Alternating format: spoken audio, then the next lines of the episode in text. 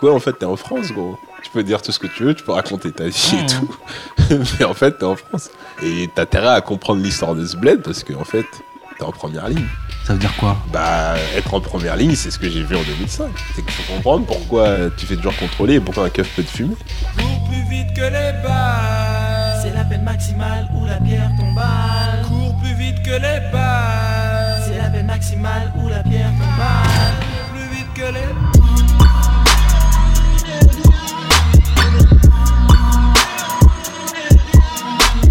Bienvenue chez Mutation, le podcast qui veut comprendre les évolutions du monde avec celles et ceux qui font bouger les lignes. Dans cet épisode, j'ai eu la chance de rencontrer le journaliste et écrivain Bala Fofana. Il a grandi dans une famille de 8 enfants. Sa mère est une femme de ménage qui ne sait ni lire ni écrire, mais ça ne l'a pas empêché de devenir journaliste à Libération, ainsi que devenir écrivain avec la sortie de son premier livre, La rage de vivre, écrit avec le danseur et activiste Bolewa Sabour. Avec Bala, on est revenu sur son parcours assez hors norme et on a évoqué différents sujets qui, je pense, ont contribué à forger sa mentale. Que ce soit les émeutes de banlieue en 2005 ou bien même le fait de s'appeler Fofana en pleine affaire Alimi et le gang des barbares. On a aussi parlé du fait d'être le seul journaliste noir à Libération, on a parlé de la Ligue du LOL et on a parlé de plein d'autres choses en fait. Bonne écoute Ouais, en gros, moi, les Capricènes, euh, dans, ouais, dans, dans- dans ma ville, c'était vraiment les Antillais qui se saignaient, tu vois. Ça, ça et le Royal Soda, c'était vraiment des trucs d'Antillais de ouf. Ok. Parce que toi, t'es. Un, deux, un, deux, un, deux. Toi, t'es de quelle ville à, à la base, Bala De- D'Orly. Ah, t'es du 94 Ah, ok, d'accord. Ouais. Ok, j'en mets. Orly, ouais, euh, Orly euh, les Saules Ouais, les Saules, ouais. Putain, la Juste, classe euh, juste- La classe, c'est- vite dit. c'est la classe pour les bousiers de rap, c'est tout. Exactement, tu vois. Parce que moi, je viens, je, je viens de Maison Alfort, tu vois, on n'avait pas une grosse répute, tu vois. C'est vrai. Alors que l'axe Orly, bah, Vitry, Mafia Cafri, tu vois, direct qu'il y avait un. Oui, oui. Et puis le 183 qui est légendaire. tout ça. Exactement, tu vois. Et euh, ouais, mais juste pour comprendre, en fait, je te connais peu, moi, je te connais par, Ouais. par Taman. Donc, euh, tu vis toujours dans le 94 Non, là, maintenant, je vis à Montreuil. Et, euh, et ouais, en gros, c'est. Voilà. Ma mère est refaite, moi et mon petit frère, on vit à Montreuil. Et pour les Maliens, c'est. Ouais. C'est toi, tu d'origine malienne? de ouf, Ouais, ouais. j'avoue, j'avoue, j'avoue. Mais voilà, en gros, c'est ça. Mais ma trajectoire, c'est ouais, essentiellement euh, dans le 9-4. Et après, par manque d'oseille, mine de rien, euh, Ah. j'ai trouvé c'était plus facile de trouver des logements dans le 9-3. Quand j'ai voulu me barrer de chez WAM. Attends, le mais- 9-4, ça devenait déjà trop coté. Ah ouais, même. Orly, c'est de. Orly, c'était chaud parce que, euh, en fait, le seul moyen à l'époque pour moi de gratter, c'était le social, mais ils ont Ouais. fait comprendre que ils veulent des nouveaux gens qui arrivent dans la ville et qui payent des impôts et qu'ils en ont marre des vieilles familles. euh, Ah ouais, ok, intéressant. Tu vois le délire Parce qu'Orly, ça change de ouf parce que euh, vont accueillir le métro 14, euh, le tramway et tout, donc Ah. ils veulent blanchir, tu vois. Ah ok, ok, ok. Ok, je connais. Ok, j'avais déjà cette sensation avec Vitry et le Marval, tu vois. Ouais, bah, c'est ça, Bah, c'est Ok. c'est- le même prolongement. Et Orly, c'est stratégique de ouf parce que par la ligne 14, tu, tu vas arriver à l'aéroport d'Orly en fait. ah, la ligne 14, elle va Ouais. arriver direct sur. Mais C'est pour quelle année ça hein Euh, Je sais pas, ils reculent tout le temps, mais en tout cas, ça c'est le GG Pro avant 2030. Et donc, du coup, euh, tu te prépares. Hmm. Et Orly, c'est une ville ségrégée nord-sud en fait. Le nord, euh, t'as des pavillons de ouf, euh, t'approches des pistes de l'aéroport, t'as la zone silique euh, qui est vers euh, entre Rungis, Thiers, etc., vers Belle-Épine, Hmm. où là, euh, t'as grave des entreprises. Et t'as les plus belles baraques dans le nord, et les quartiers sud, c'est là où t'as les HLM, et où on poussait la mafia qu'un free, mais pas que, tu vois. Et donc, du coup, cette partie-là, le but, c'est de, de- de raser des tours et de mettre des logements accession à la propriété pour commencer à embourgeoiser la ville et, et lever des impôts, même s'ils vivent déjà bien des, des frais de des, des thunes de l'aéroport. Ok. Ok, putain, moi, j'avais pas pris conscience de ça, mais je vois le délire. Euh, donc, toi, t'as fait euh, ton lycée à Villeneuve. Ouais, Villeneuve-le-Roi, ouais. Et après le lycée, t'as fait quoi comme Après le lycée, bah en fait j'avais, j'étais très très chaud pour monter à Paname et tout. Ok. Euh, mais à l'époque, à PB, ils m'ont dit que mes vœux que j'avais fait à la Sorbonne, Bébé, c'est quoi? Bah, c'est le truc post-bac, d'orientation post-bac. Ah, ok.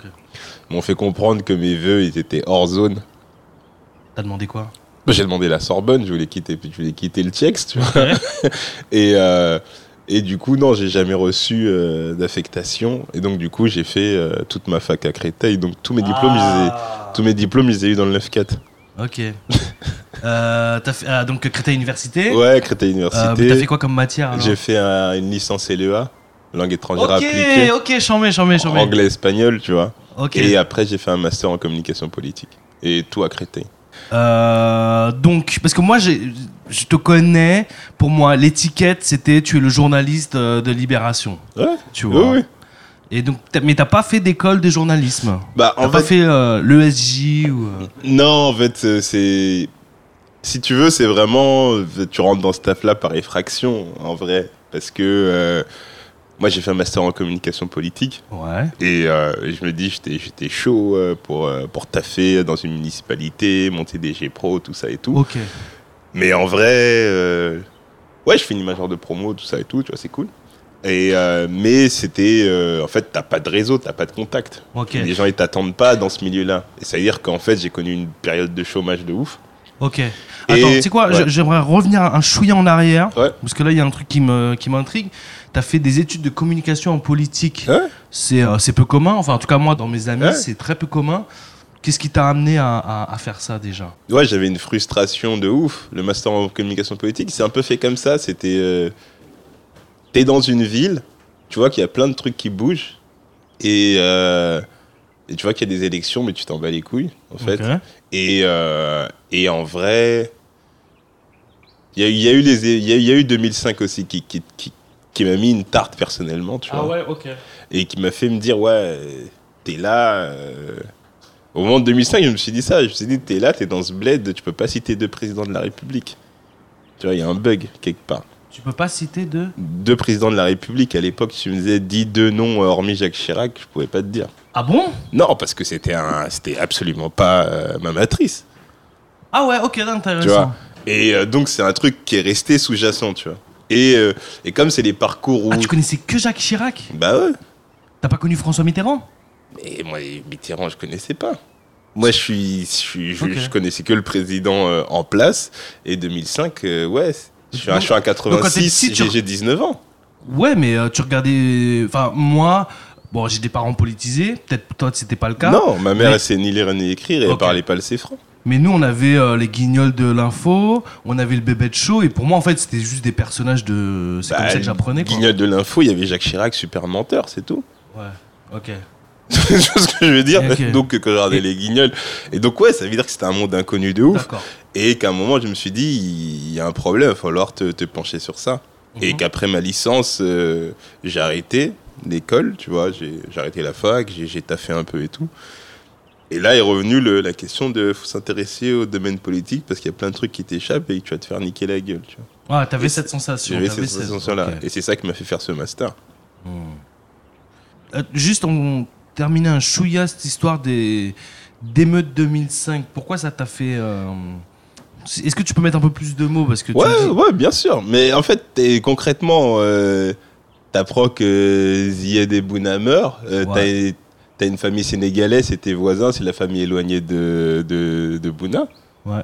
Euh, euh, ton, ton quartier, bah moi, à ce moment-là, c'est, je découvre les contrôles aux faciès répétitifs euh, ou le profilage racial répétitif euh, 4 ans plus tôt parce que j'avais 15 piges. Ouais.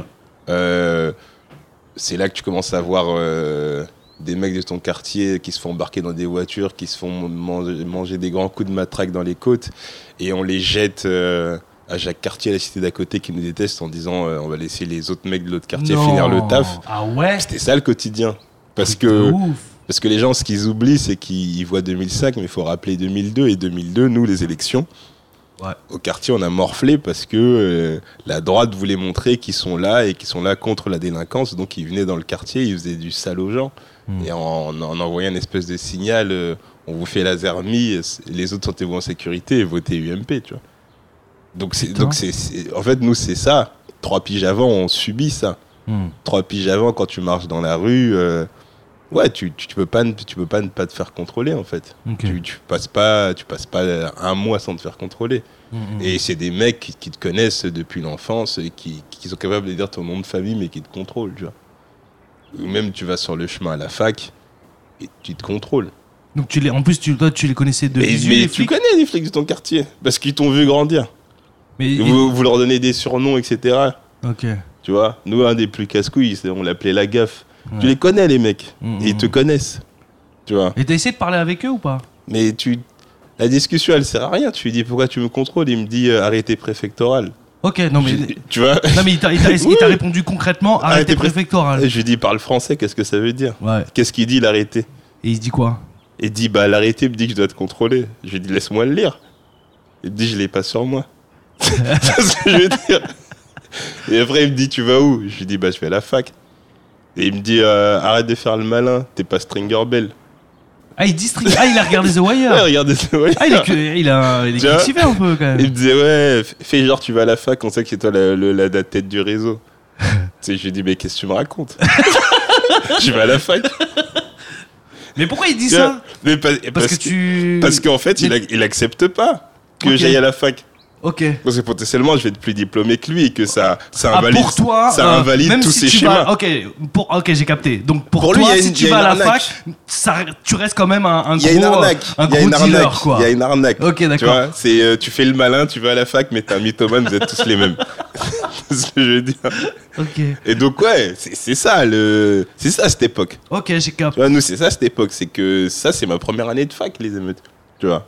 Et en vrai, t'es t'es dans un quartier, bah chaque soir les hélicoptères ils volent autour de chez, au-dessus de chez Watt et ta vitre elle tremble parce que t'as des vitres dégueulasses euh, et tu dis putain ils descendent plus bas, ça pète. Ouais. En fait nous c'est ça avec un couvre-feu où les gens se font chasser et tout. C'est ça le quotidien à ce moment-là pendant pendant les trois semaines. Si t'as des amphis qui finissent tard, t'es obligé de les sécher. Parce que sinon, tu sais que faut retourner tard dans ton quartier que tu vas te faire balayer par les flics. Oh, putain, C'est ça notre réalité à ce moment-là, tu vois. j'avoue. Là, je t'avoue, moi, je connais pas ça, tu vois. Moi, je voyais les, je voyais les émeutes, mais j'étais loin, tu vois. Déjà, moi, je me, fais, je me faisais jamais contrôler, tu vois. Ou rarement. Et euh, je me suis jamais fait balayer par les flics. Non, mais c'est ça. Mais nous, on est dans un quartier euh, qui, est- qui était bouillant à la base. Donc, euh, ouais, euh, deux, mecs qui te ressemblent très pour très se font fumer. Et en plus, la nouvelle Varchivite, on apprend que c'est la famille euh, éloignée des Mendy de notre quartier. Fini. Je veux dire C'est ça veut dire euh, le, le sang le, dans la tête des gens, c'est ouais. Demain, euh, on- est là, on joue au foot, on fait le ramadan, les flics viennent, tout le monde court, tout le monde, n'importe qui peut crever. Ok. Et donc, du coup, les gens restent pas les bras croisés. Et, euh, et Donc, donc, le- et donc, donc couvre-feu. Ok. Et donc, couvre-feu, ce qui est dit en filigrane aux flics, c'est vous avez carte blanche. Ok, donc maintenant je comprends mieux ta prise de conscience politique euh, des choses, si on peut appeler ça Oui, bien ça. sûr. Non, mais c'est clairement ça. Maintenant, on revient flash, flash forward avant. Grosse période euh, de chômage, donc tu fais des petits boulots après la fac. Ouais, bah en fait, en gros, à la fac, je fais, euh, j'ai un stage en communication, je suis à France Télévisions, Ah, ok.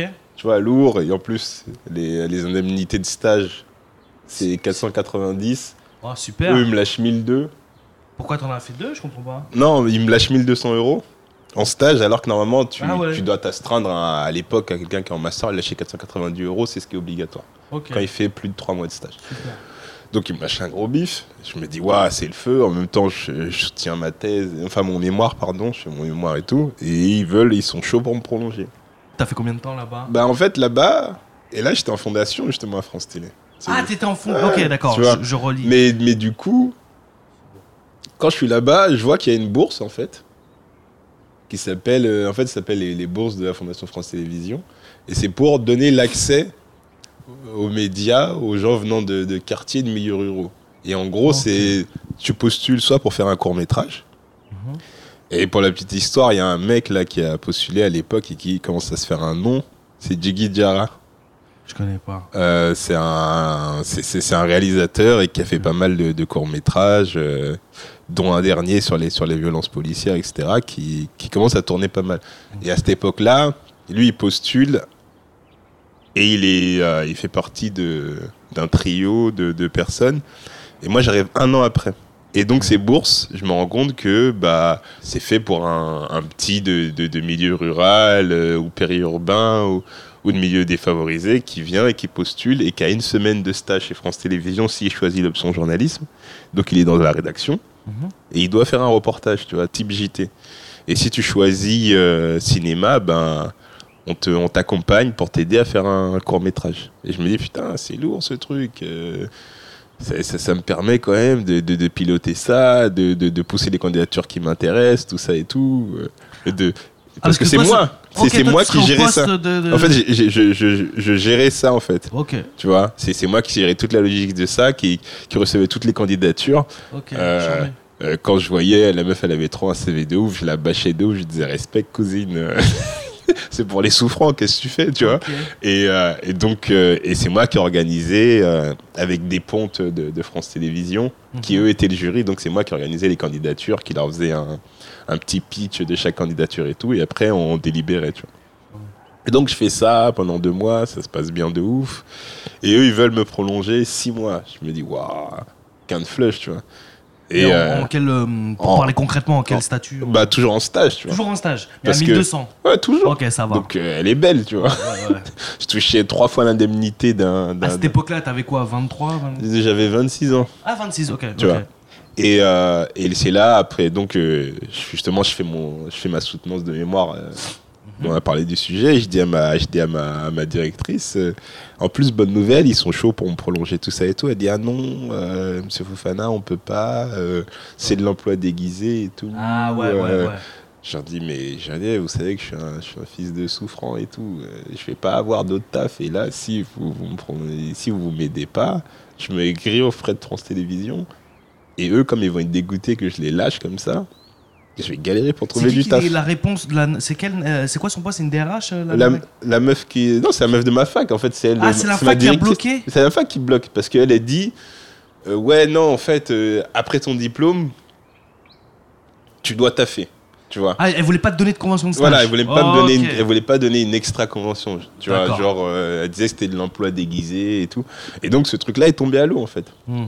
Et donc je commençais à avoir un, un petit buzz dans le game des fondations parce que j'avais fait SNCF, France Télévisions. Et là, ça m'a mis faire toutes les portes parce que France Télévisions, ils étaient énervés de ouf. Pour avoir vécu cette période des stages, tu parles de la pression Ouais. de France Télé, mais il y a la pression de la fac qui, qui ça les casse les couilles de donner, donner trop de conventions de Ouais. stage, tu vois. À un moment, ils se disent, bon, il faut que tu rentres sur le marché du travail. Et... Oui. Et, et- et ils me disent voilà, on voit vos résultats, vous êtes quelqu'un de brillant. J'ai dit ouais, mais les gens s'en foutent d'être brillant en fait. si tu connais personne, tu connais personne et moi je connais personne. Mm, mm, En fait. mm. Et donc là, c'était c'était galère en fait. Et c'est là que tu, tu rentres dans ta, dans ta phase de chaume du. Mais la chance que j'ai eue, c'est que dans les jurys de sélection de, la bourse France Télévisions pour le journalisme, il y avait un mec du Bondi Blog, tu vois. Et euh, le dernier jour, en fait, de, de sélection du truc des bourses, ils me disent bah merci, bah là, c'était vraiment cool de taffer avec toi et tout. Euh, ça, c'est les membres du jury, donc qui sont pas dans la fondation. Et ils me disent ouais, tu vas leur annoncer la bonne nouvelle. Je leur dis bah en fait euh, là c'est mon dernier jour et tout. Ma, ma convention elle a pas pu, euh, j'ai pas pu la prolonger donc ça s'arrête là. Ils disent, ils disent, ah mais non on est grave dégoûté et tout, ça se passait super bien et tout. Mm. Bah écoute envoie ton CV au pire et tout. Tu vois, donc je leur envoie mon CV. Et, là en fait dans le jury il y avait Jamel Hamidi qui, t'a fait au Bondi Blog à l'époque et il me dit ouais qu'est-ce que t'as prévu? Je lui ai dit bah je sais pas. Je suis tricard au niveau des fondations et c'était un peu le, milieu dans lequel j'avais commencé un peu à percer. Euh, en politique, c'est chaud, je suis pas encarté et je connais personne, donc il me calcule pas. Et il me dit, bah, si t'es chaud, ouais, bah, viens au Bondi Blog et tout, tu vois. Moi, je lui dis, ouais, ouais, pas de souci, tu vois. Il me dit, ah, donc, euh, tu me dis que tu viens. Je lui dis, ouais, ouais, t'inquiète, tiens-moi au courant. Et là, il me met une clé de bras, en fait. Il me dit, ouais, bah, en fait, si t'es chaud pour venir, euh, nous, on a une réunion chaque mardi, et ça tombe bien, aujourd'hui, c'est un mardi. Et Ah, donc, il, me, direct. il me dit, bah, vas-y, on passe l'après-midi ensemble, et euh, tu vas au truc. Et donc, c'est là que j'arrive au comité de rédaction, euh, à une conférence de rédaction de Bondi Blog. Mais bon, D-Blog, euh, moi je connais le nom, je vois le délire, mais euh, dans ma tête, c'est un truc un peu associatif. Ouais, totalement, c'est un média associatif en ligne, tu vois. Donc quand tu dis rentrer de comité de rédaction, c'est plus un truc de, l'associatif qu'un un vrai job. Ouais. quoi. Non, ah bah clairement. Après le Bondi. Blog, je vais te... comment ça fonctionne? En gros, c'est une asso. Ouais. Donc tu débarques et pour devenir membre du Bondi Blog, il faut écrire un article. Ouais. Et l'article, l'article est payé 40 euros. Et 40 Ah, euros, c'est les... même, c'est quand même payé. 40 euros, c'est les frais d'adhésion. Donc dès que tu as ton premier article, Elle, elle- elle la bonne douille. Ah, ils sont bons. ah bah, quand t'as pas l'argent, t'as des idées, frère. Ah non, c'est très fort. Ah putain. tu, vois, tu vois le délire? C'est-à-dire, t'arrives, t'as écrit un premier truc, ils disent ouais, bah écoute, toi, c'est tes frais d'adhésion, euh, bienvenue, euh, t'es membre. Ok, d'accord. Ah ouais, Et trop marrant. après, chaque papier que tu fais, euh, selon la longueur, c'est 40 balles. Mais si tu calcules, pour être smicard, faut écrire 30 Non, articles mais ouais, non, mais oui. dans le mois. Non, mais c'est-. Donc c'est impossible. Ouais, ouais. faut- Donc du coup, t'es. C'est pas du vrai argent. Non, du, du, du coup, en fait, euh, là, c'est une phase, t'es au chômage et t'es- t'es même pas au chômage parce que t'as t'as pas. t'as- T'es au Ouais, RSA en fait. ouais, pas- C'est J'étais marrant au de dire ouais, RSA. t'es au chômage parce que tu touches pas le chômage, t'as pas taffé. moi j'étais au RSA en fait. Ouais, J'étais au RSA, j'avais la carte solidarité de transport, tout ça, tu vois. Super. Et donc, ouais, en fait, je fais une année comme ça de, de, de chienneté. Tu vis encore chez ta, chez ta mère? Non, à ce moment-là, j'avais Ah réussi. euh, France Télévisions, ça m'avait chauffé et tout. J'avais réussi à, à trouver un petit truc à épiner sur scène, tu vois. Ok. Vu que dans le 9-4, c'était trop chaud, euh, comme je Mhm. t'avais dit. Et donc, ouais, je vivais à épiner sur scène. Et ça veut dire, euh, je touchais mon RSA. J'avais mes, mon APL. Et vas-y, les courses, j'allais en mission au marché de Saint-Denis, là où Mhm. c'est la zermie de ouf. Et avec 10 balles, je faisais euh, mes achats de, de fruits et de légumes pour la semaine, tu vois. Et euh, et il y avait aussi, juste à côté, un truc qui s'appelait Les Halles, je sais plus comment. En fait, c'est un magasin où c'est tu te bats, en fait.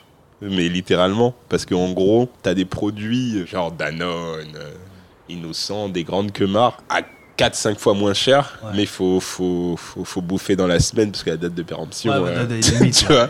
Et donc, Ouais, du coup, mon, mon chemin, c'était ça. Je faisais le marché pour me frais mes légumes et tous les produits frais et tout, j'allais les acheter là-bas.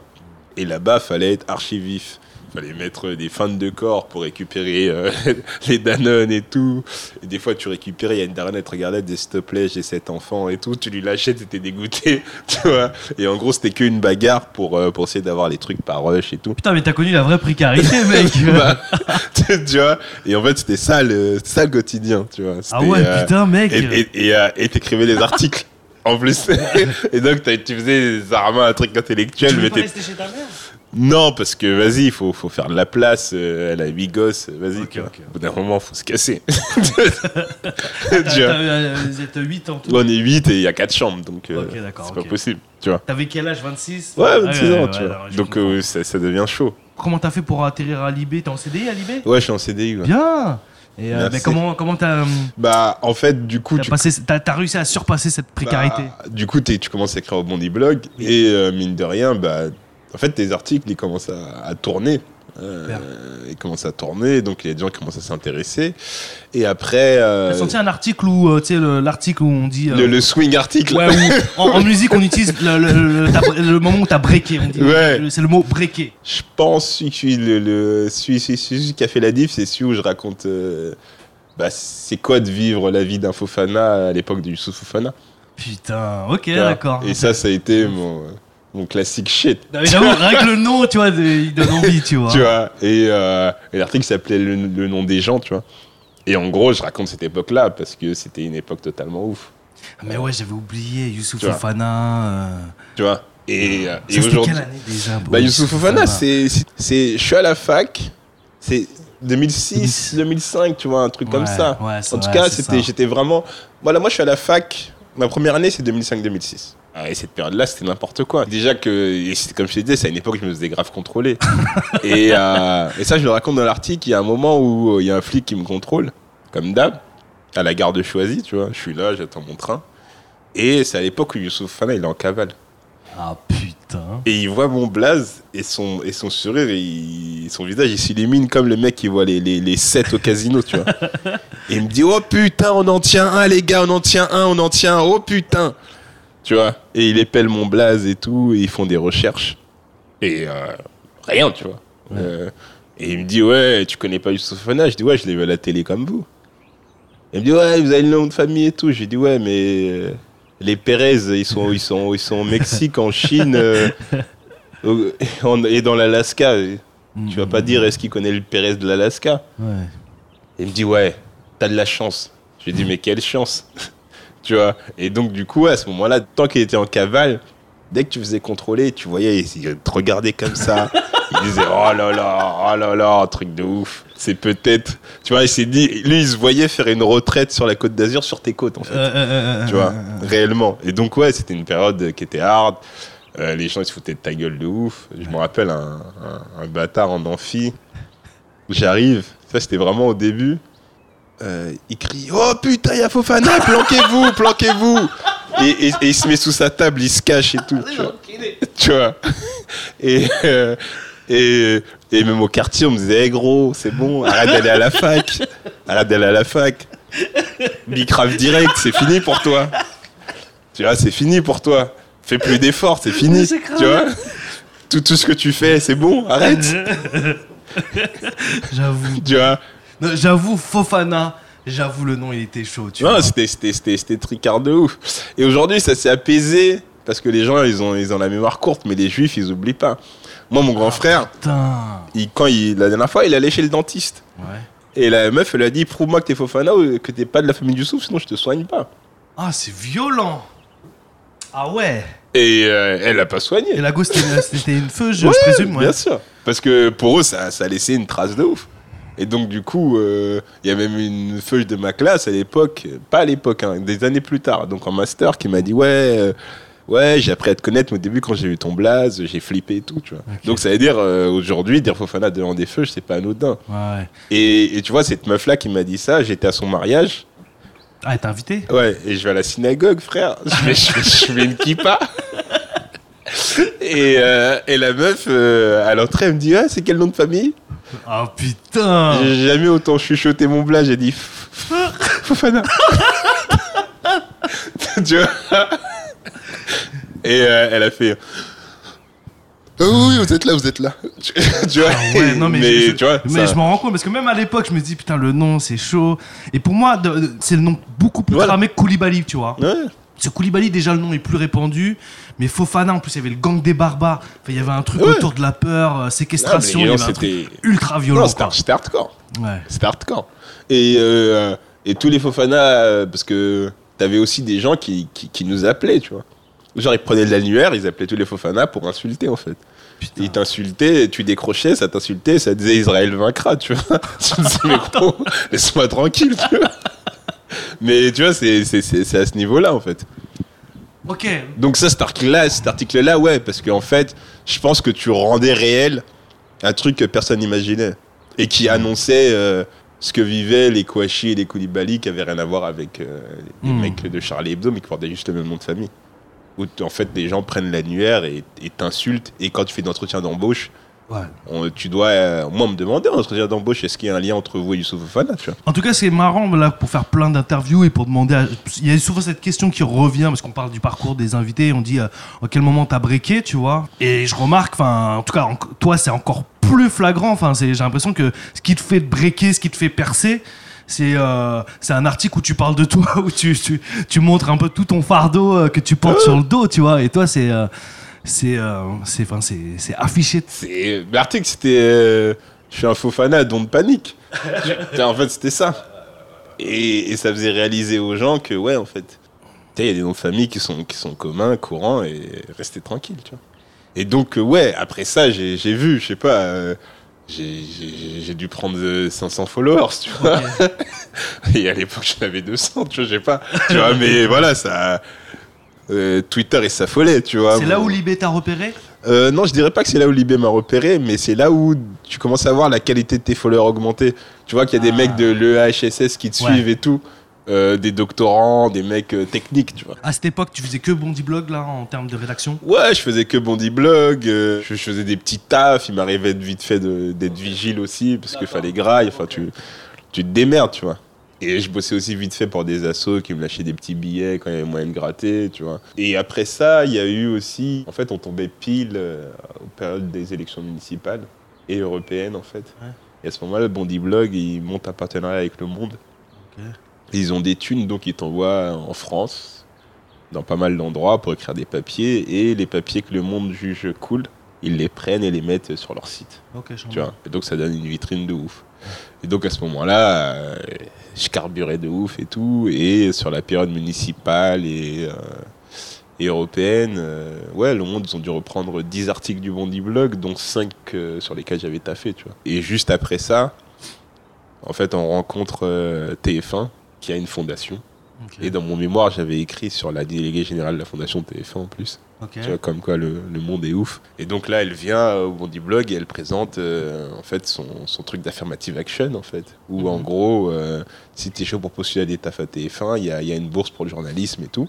Et euh, en fait, j'ai postulé. Tu dois envoyer un CV vidéo et tout. Et après, tu passes des entretiens devant TF1. Et eux, ils t'assurent euh, une espèce de formation. Et ça fait que j'ai fait deux ans comme ça, entre alternance et CFPJ, TF1. Et, euh, et après, au bout T'es payé à cette époque euh, Ouais, ouais, t'es en alternance, tu Ok. vois. T'es en alternance, donc tu touches, euh, tu touches 1100. Tu peux aller faire des courses plus sereinement sans aller euh, au marché de Saint-Denis. Et T'augmentes ton train de vie, tu vois ce que je veux dire. Et, et je continuais toujours à écrire au Bondi Blog parce que ça posait pas de problème. Parce que là, Ouais. je faisais, un- je travaillais pour la télé, donc il n'y avait pas trop de conflit entre les deux. Et donc j'ai fait les, fait les deux ans comme ça entre les deux en fait. Ok. Il y avait pour les 10 ans du Bondi Blog qui est- qui s'est créé euh, bah, pendant les émeutes justement Ouais. dont on parlait. Euh, Libé fait un numéro spécial Bondi Blog en fait où toutes les pages de Libé sont écrites par le Bondi Blog. c'est- là le lien alors. Et donc du coup euh, là-dedans je fais euh, deux papiers tu vois un papier personnel où je reviens un peu sur mon parcours et tout et un édito sur le fait pourquoi moi j'appelle ça des révoltes et pas des émeutes. tu vois. Et après, Libé bah, me suit un peu plus, tu vois. Et en cinq jours après la fin de mon contrat à TF1, donc fin août, j'intègre euh, 1er septembre 2016 Libé, en gros. Ok, donc là on a le parcours de, de Bala, Fofana. C'est ça. Ok, mais c'est marrant, même à Libé, tu parles des émeutes de banlieue. J'ai l'impression que c'est un peu ton. J'ai dit le mot euh, ADN, tu vois. J'ai l'impression que c'est comme ça qu'on t'identifie en tout cas. Enfin, pas- je sais pas si c'est comme ça qu'on m'identifie, mais moi, c'est comme ça que je suis venu à la France, en fait. À la France? Ouais. Clairement.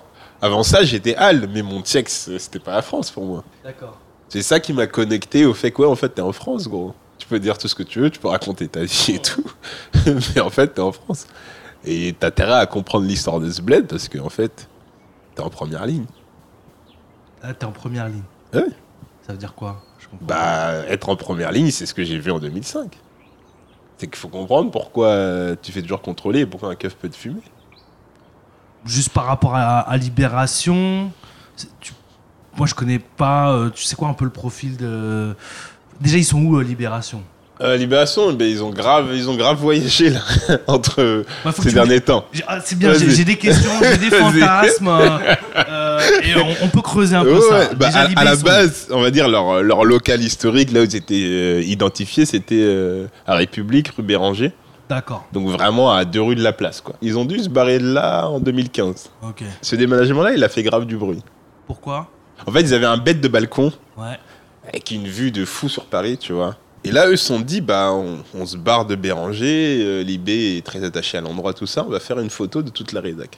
Et en fait, ils ont pris une photo, point levé et tout, et ils l'ont posté sur Twitter, tu vois, la photo, genre pour dire, on, on se- on se barre.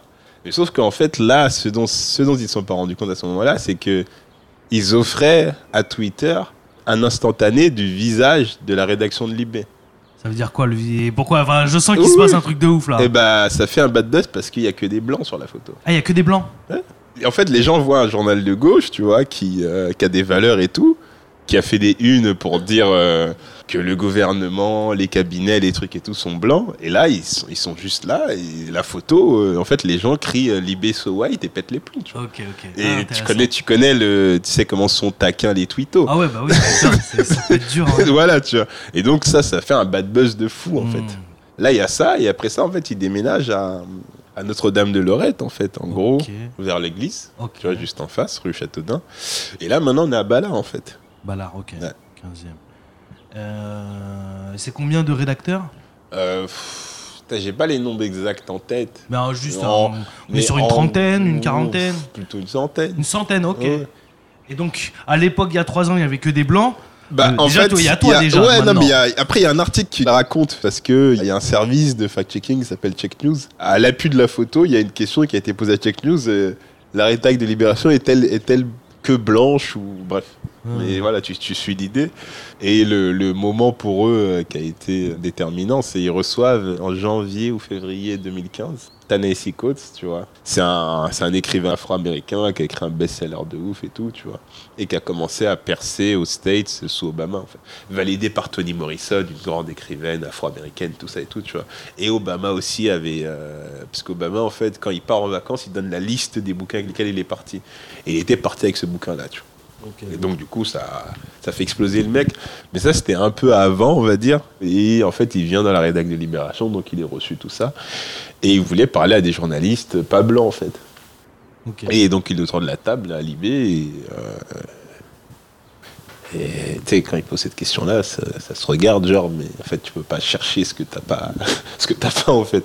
Et donc, à ce moment-là, il y avait qu'un seul mec, Rachid Laïrech, qui était en pigiste. Ouais. Euh, sinon, c'était le seul non blanc, en fait. Et il n'était pas en contrat titulaire à l'IB. Et donc, du coup, passé ça, il y a eu euh, une vague de, de recrutement, dont, dans, dans laquelle moi je fais partie, etc., pour, euh, pour combler ça, en gros. Et donc maintenant, juste pour capter, on est passé donc avant 2015 euh, 100% blanc. et là, on fait l'interview en début 2019. J'ai- On est à quoi j'ai- pas, j'ai pas les chiffres, mais c'est pas. À vue de nez, tu à- vois. À vue de nez, on n'est pas, on n'est pas encore 10%. Ah ok, ouais, c'est vraiment une, la goutte d'eau quoi. Oui, ça reste, ça, ça Ouais, reste ouais. marginal et si tu devais comprends. mettre un- sur un bulletin scolaire, tu mettrais peu mieux fait. Pour expliquer un peu cette faiblesse euh, sur euh, blanc et non blanc, ils disent on était trop occupés à faire la parité. Donc, des fois, ils disent ça. Hmm. Beaucoup de rédacs disent ça. En fait. Par exemple, dans le cinéma, Ouais. peu d'asiatiques. Ouais. Il y en a pas. Et euh, À Libé, il y a, il y a un journaliste. Cool. Cool. J'ai lu une fois un truc sur internet où les producteurs disent oui, il y a peu d'asiatiques, mais aussi parce qu'il y a peu de, de CV d'asiatiques, tu vois. Oui, oui. Il y a peu de Oui, candidatures. oui, bah c'est- un des arguments qui est soulevé. Et euh, je voulais avoir ton avis, toi qui as quand même fait des écoles, qui a vu un peu le. Non, mais après, de fait, dans les écoles, C'est les, blanc les écoles sont, les écoles sont à l'image des, des rédactions. Les, les écoles sont blanches. D'accord. Parce que le, après, le processus fait que, de, de fait, euh, t'as fait, une- les concours pour une école, de la manière dont c'est fait, ça favorise des gens euh, qui sont déjà euh, financièrement euh, plutôt aidés Ouais. et qui ont le temps de bachoter et de, charbonner sur des révisions Hmm. et pas avoir des considérations matérielles ou autres. Et euh, tu vois, donc c'est quand même des QCM où tu dois apprendre là de l'actualité par cœur. Ok. Et donc du coup, en fait, il faut revoir les manières d'embaucher, mais il faut aussi revoir la façon de rentrer dans les écoles. Et il y a un truc aussi, c'est que si tu es capable de mener des enquêtes de ouf sur des sujets qu'on te cache, tu es capable de t'enquêter pour trouver des journalistes non blancs. Tu vois. Je crois aussi Oui, à- aux initiatives personnelles, tu vois. Mais, mais voilà. Donc du coup, tu peux pas juste dire euh, j'attends pas de CV. On, essaye de pas faire trop d'actu chaude avec Taman sur mutation, mais je pense qu'il faut en parler parce que c'est un, je pense que c'est un sujet majeur. C'est le truc qui m'est tombé. J'étais au Vietnam, la Ligue du LOL sur les réseaux sociaux. ouais. Question ouverte, voilà, je voulais Ouais. avoir ton ressenti parce que j'entends plein de théories et toi j'ai l'impression que t'es quand même au cœur de la matrice, tu vois. Donc euh, Oh, peut-être oh. tu peux nous éclairer un peu plus. Au, au cœur de la matrice, je dirais non, parce qu'en fait, j'ai. Ah, t'es CDI, t'es un insider maintenant. ouais, hein. mais si tu veux, au cœur de la matrice, c'est que euh, à ce moment, moi, j'aurais jamais intégré la ligue du lol, Oui, tu vois, parce que je correspond pas. oui, oui. J'ai oui. j'ai le même sexe, mais j'ai la Mais, mauvaise mais tu, couleur. tu les connais ces gens de la Ligue du En LOL? fait, connais non. Ah bon? En Ah, fait, dans le sens où il y en a deux qui t'a fait pour l'IV. Ouais. Ça, c'est un fait. Dont un qui était euh, mon N plus 1. Ah bah ok, tu le connais Voilà. direct, tu vois. Mais, mais, mais du coup, si tu veux, c'est un truc qui, est- qui, était, euh, qui était bien avant, tu vois. Ouais. Et, euh, et c'est à une époque où moi, sur, en fait, et c'est là que tu te rends compte que les algorithmes, c'est un truc de ouf. C'est que moi, je suivais personne de tout ce monde-là. Ok. Je savais même pas que ça existait, tu vois. Et donc, du coup, moi, je découvre vraiment comme tout le monde, en fait. Je découvre le truc par un article de Check News, en fait, qui est publié un vendredi à 18h40. Je lis ça, je me dis, waouh! Ok, parce que moi j'ai des j'ai des hum, j'ai des copains qui m'ont dit qu'ils ont des gens Ouais. dans les médias Hmm? et apparemment tous ces anciens, mais c'est des plus anciens, Oui, c'est peut-être un peu plus vieux. C'est ça que je veux dire. Tout le monde savait quoi. Non, mais eux, voilà, mais en fait, moi, si tu prends ma, si je prends ma trajectoire, ça n'a rien à voir au ketchup avec les autres, dans le sens où, en fait, quand ils font des écoles, moi, je suis pas en école. Hmm. Euh, quand ils commencent à gratter des stages dans les rédactions, j'écris au Bondi Blog et je vis sur le marché de Saint-Denis. Tu vois, c'est pas la même vie. Hmm, Tu vois, c'est pas la même vie, donc je suis pas dans leur radar et ils sont pas dans mon radar. Tu vois. Et donc, comme je t'ai dit, le journalisme, c'est pas un truc que j'avais préparé. C'est-à-dire que du coup, j'étais pas dans une logique de suivre les gens qu'il faut suivre, euh, etc. Dire, ah tiens, t'as écrit un article, euh, viens on discute, viens on prend un verre. Non, Hmm. moi je fais, je fais mes trucs. Euh, Bondi Blog, ça me permettait d'écrire, ça me permettait d'avoir de la visibilité. C'était un peu en mode survie, tu vois. Et donc, du coup, je suis à des années-lumière de ça. Et donc, moi, réellement, la Ligue du LOL, même le nom, je ne l'avais jamais entendu. Hmm. Avant, il y a un mois, quand je lis l'article, et quand je lis l'article, j'ai la main derrière la tête, je me dis, waouh, c'est un truc de ouf. tu vois? Et t'as vu le nom ça. de ton plus 1 dans l'article? Mais bien sûr Ok. Mais parce que c'est l'article, c'est Libéra- c'est Check News qui sort, donc le service de fact-checking de Libération. Et donc ils ont vérifié, et ouais, en fait, c'est eux qui sortent, euh, C'est un truc de c'est eux qui sortent les deux noms euh, de, des journalistes de Libération. Tu les connais, le comité de rédaction de. Enfin, le Mais on, comité. on le est, on est en physique dans le même espace. De, de fact-checking? De- Mais ils sont, ils sont dans Libération, donc on est là, on se voit.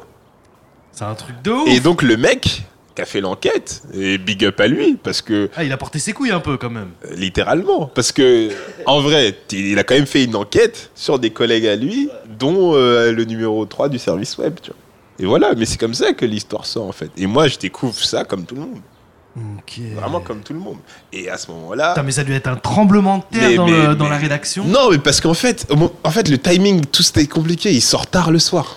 Il sort à 18h40, un vendredi. Les gens, ils, ils sont en mode vacances. Donc beaucoup le découvrent euh, lundi matin où leur phone sonne et les gens disent Wesh, qu'est-ce qui se passe dans ta rédaction? Tu vois? Et, le, et comme ça- il sort le vendredi soir comme ça, ça laisse tout un week-end pour monter sur les réseaux sociaux. Le samedi, j'ai rien fait de ma journée. Je suis resté que sur Twitter pour tout lire. Et je me disais Waouh, truc de ouf. Quelles, quelles ont été tes premières pensées, tes premières réactions? Personnellement, après maintenant c'est facile de dire ça et les Bien gens sûr. vont me dire ouais t'es un mytho et tout, Zarma et tout. Moi quand j'ai lu j'ai dit c'est c'est ça va être notre mytho dans la presse. Mais euh, après, euh, et j'en parle avec des collègues euh, de mon service à ce moment-là, qui avaient cette crainte aussi, mais qui, qui tempéraient, tu vois, qui disaient ouais non, enfin on sait pas, faut voir et tout, tu vois. Mais moi j'avais cette inquiétude, j'avais cette crainte-là. Je me suis dit ouais, là dans l'article il y a 4-5 meufs qui parlent, c'est impossible qu'il y ait que 4-5 meufs qui aient subi ça. C'est sûr qu'il y en a d'autres qui vont se mettre à parler. Et qu'il y en a d'autres qui vont se mettre à parler, on va prendre d'autres trucs. Et là, j'ai vu qu'en fait, ouais, il y a des meufs, elles ont recréé leur compte Twitter pour reparler de cette époque-là. Ouais, j'ai vu, j'ai lu. Et c'est des comptes aujourd'hui à, à des 3K. Donc elles ont vraiment tout pris sur cette période-là. Et, les, et donc, ouais, et puis, t'as as, eu derrière des podcasts, les gens parlent, parlent, parlent.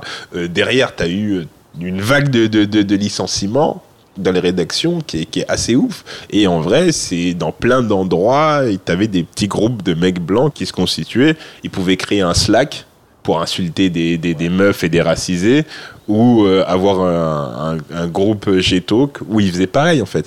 Mais pour vous, enfin même pour toi, je pose la question à vous deux, Ouais. toi Taman, mais, mais c'est des trucs de blancs, tu vois. C'est un groupe où les mecs se réunissent et à la fin ils sont blancs. Même s'ils peuvent être au, dans- dé- au début, c'était blanc déjà, Ouais, pas euh, qu'à la fin. Non, mais oui, mais, euh, parce que. euh, en fait, ma, ma réflexion, mais elle est floue, tu vois. C'est parce que quand même, ils sont assimilés de gauche un peu, tu vois. Ouais, mais en fait, si tu veux, ce qui est chaud, En fait, que... ma question, c'est est-ce que c'est des suprémacistes blancs ou pas Et, Mais vraiment, je pose la question, mais naïvement, tu vois. je, je sais pas si c'est des suprémacistes blancs, mais ce que ça, ce que ça dit, c'est qu'aujourd'hui, personne peut se dire qu'il vit dans un pays où il est à l'abri d'idées sexistes et racistes, en fait? C'est ça que ça nous apprend. Oui, c'est oui, que tu oui. peux pas faire genre euh, parce que tu as lu des livres, parce que tu vas à la fac, parce que tu as écrit des articles euh, et que tu es dans un média de gauche que tu es imperméable à la société. La société, elle est, elle, est, elle est fondée sur le patriarcat et sur une hiérarchisation des races. Tu peux pas esquiver ça, en fait. Donc, ouais, en fait, tu as ton taf à faire. Et tu fais partie du problème. Et ça, ça nous, ça nous renvoie juste ça. C'est qu'en fait, tu, on n'est pas hors société. Et on a nos biais, tu vois. Et, et eux, ouais, ils se mettaient tranquillement entre mecs blancs et ils voyaient pas, ils voyaient pas de problème. On est le groupe euh, majoritaire, on se réunit entre nous, on est contre blancs, il n'y a aucun problème. Avant-hier, tu reviens de New York. Qu'est-ce que tu faisais à New York? Ouais, j'ai passé une semaine à New York et en fait, euh, on, on a travaillé à la présentation de, de La Rage de Vivre, qui est un bouquin que j'ai coécrit avec Boléwa Sabourin, qui est un, qui est un franco-congolais qui fait de la danse traditionnelle. Oui, Je l'ai vu sur mes réseaux, ça. Oui. Euh, c'est édité où, ça C'est édité aux éditions Face Cachée. Ok, donc c'est Wafa. Ouais, c'est Wafa. Ah, ok, d'accord. C'est bon, maintenant je, je vois le puzzle. Voilà. Ok. Et donc, du coup, bah, on a taffé avec Boléwa et Wafa pour raconter la vie de Boléwa. Bolewa, c'est un danseur, c'est ce que Ouais, tu ouais, il fait des- c'est ça, c'est un danseur, il fait de la danse traditionnelle congolaise. Et tu peux me réexpliquer le bouquin juste pour que je resserre En fait, sa vie, il a une vie très mouvementée. En fait, il a son père euh, l'a kidnappé à ses un an et l'a arraché à sa mère pour le, le renvoyer au Congo parce qu'il voulait pas que euh, son enfant soit élevé par une femme blanche qui venait de La Rochelle. Ah, c'est un métis? Ouais. Ok. Et euh, derrière, sa mère, elle sombre dans la dépression et tout. Et son père, en fait, c'est un, c'est un daron qui avait euh, pas de cadre, pas de stabilité. Donc, il va avoir une vie très mouvementée. Mhm. Il va, il va devenir SDF. Et tout ce qui va lui permettre de maintenir le cap et de pas vriller, c'est la danse, en fait. Putain. ok. C'est la danse. Et la danse traditionnelle congolaise, plus particulièrement. Quand il a vu que ça, c'était devenu son garde-fou, ce qui lui a permis de tenir debout euh, malgré la difficulté, il rencontre en 2016 le docteur Denis Mukwege, qui est euh, gynécologue et qui fait de la reconstruction. euh, bah, Ouais, bah, enfin, ouais, du, du- du vagin des femmes, en Ouais, fait, ouais. qui sont. euh, qui sont violées avec des, des armes de guerre, machettes, euh, etc. Tout ça à l'est du Congo. Il fait une conf à Paris en 2016 et il lui dit ouais euh, comment je peux t'aider tu vois? Euh, ton projet il me parle je, je suis un fils de Congolais tout ça et tout. Euh, le docteur Mukwege lui dit bah écoute euh, propose-moi quelque chose.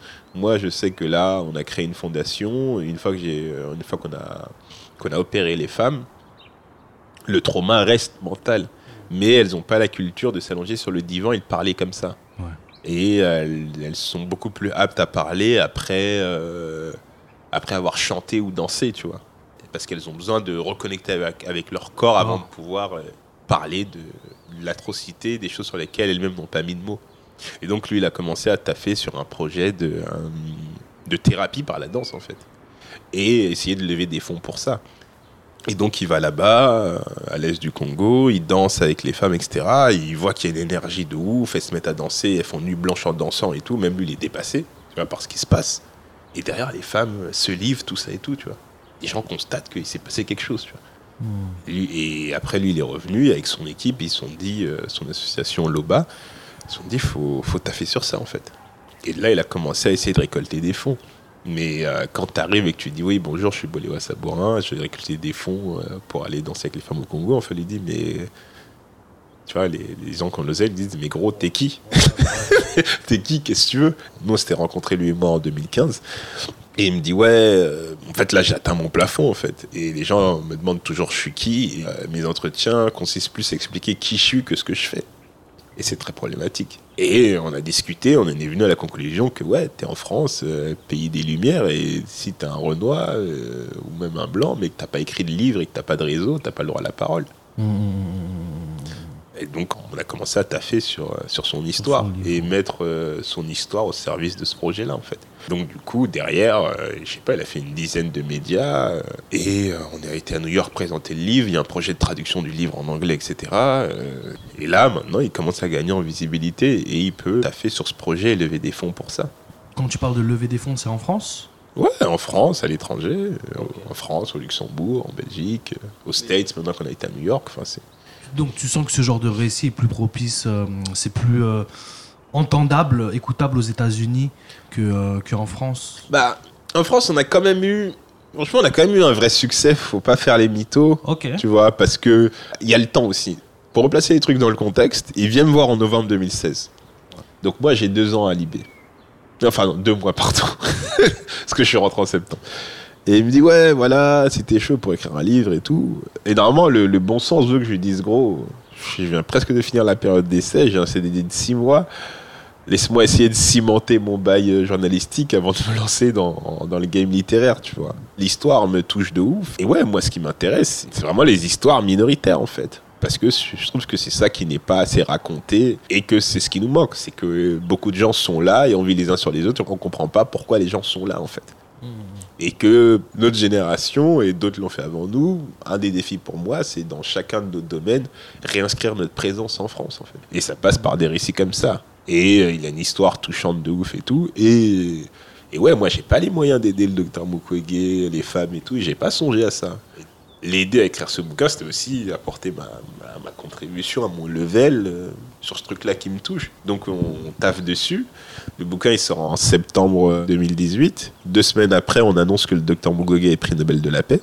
Ouh, Tu vois ça. Donc le, le timing, il est, Ouais, il est charmé là. il est diaboliquement euh, illuminati, si tu. Ah ouais, non, là, franchement, euh, euh, c'est bien aligné là. tu vois et, euh, et donc ouais ça ça, ça propulse le truc euh, bah, en fait t'es prix Nobel de la paix t'as une carrière de chef d'état mais sauf que qui peut parler avec le docteur Mukwege? Personne Mais en France, t'as un mec qui taffe avec lui. Donc du coup, t'as envie de comprendre pourquoi le mec est pris le Nobel de la paix. Et t'as un mec d'une trentaine d'années en France qui dédie sa vie et son engagement euh, aux femmes et à la situation du Congo. Donc euh, derrière, euh, ça s'enchaîne. Tu fais Libération, Le Monde, tu fais journal de, de TV5 Monde, tu fais Combini, tu fais RFI deux fois, France Inter. Les, les- les trucs s'envolent et t'as la communication d'un écrivain sorti du, du seuil, alors qu'en fait, t'es es aux éditions Face Cachée, qui en est à son quatrième bouquin et qui est représenté par une femme pizzaiolo qui fait tout, en fait. tu vois ce que je veux dire? Qui fait la com, la relecture, euh, l'édition, qui choisit le grain du papier, euh, et qui charbonne et qui, euh, en même pas temps. compris, femme pizzaiolo? C'est-à-dire, elle fait plein de trucs en même Ah oui, temps.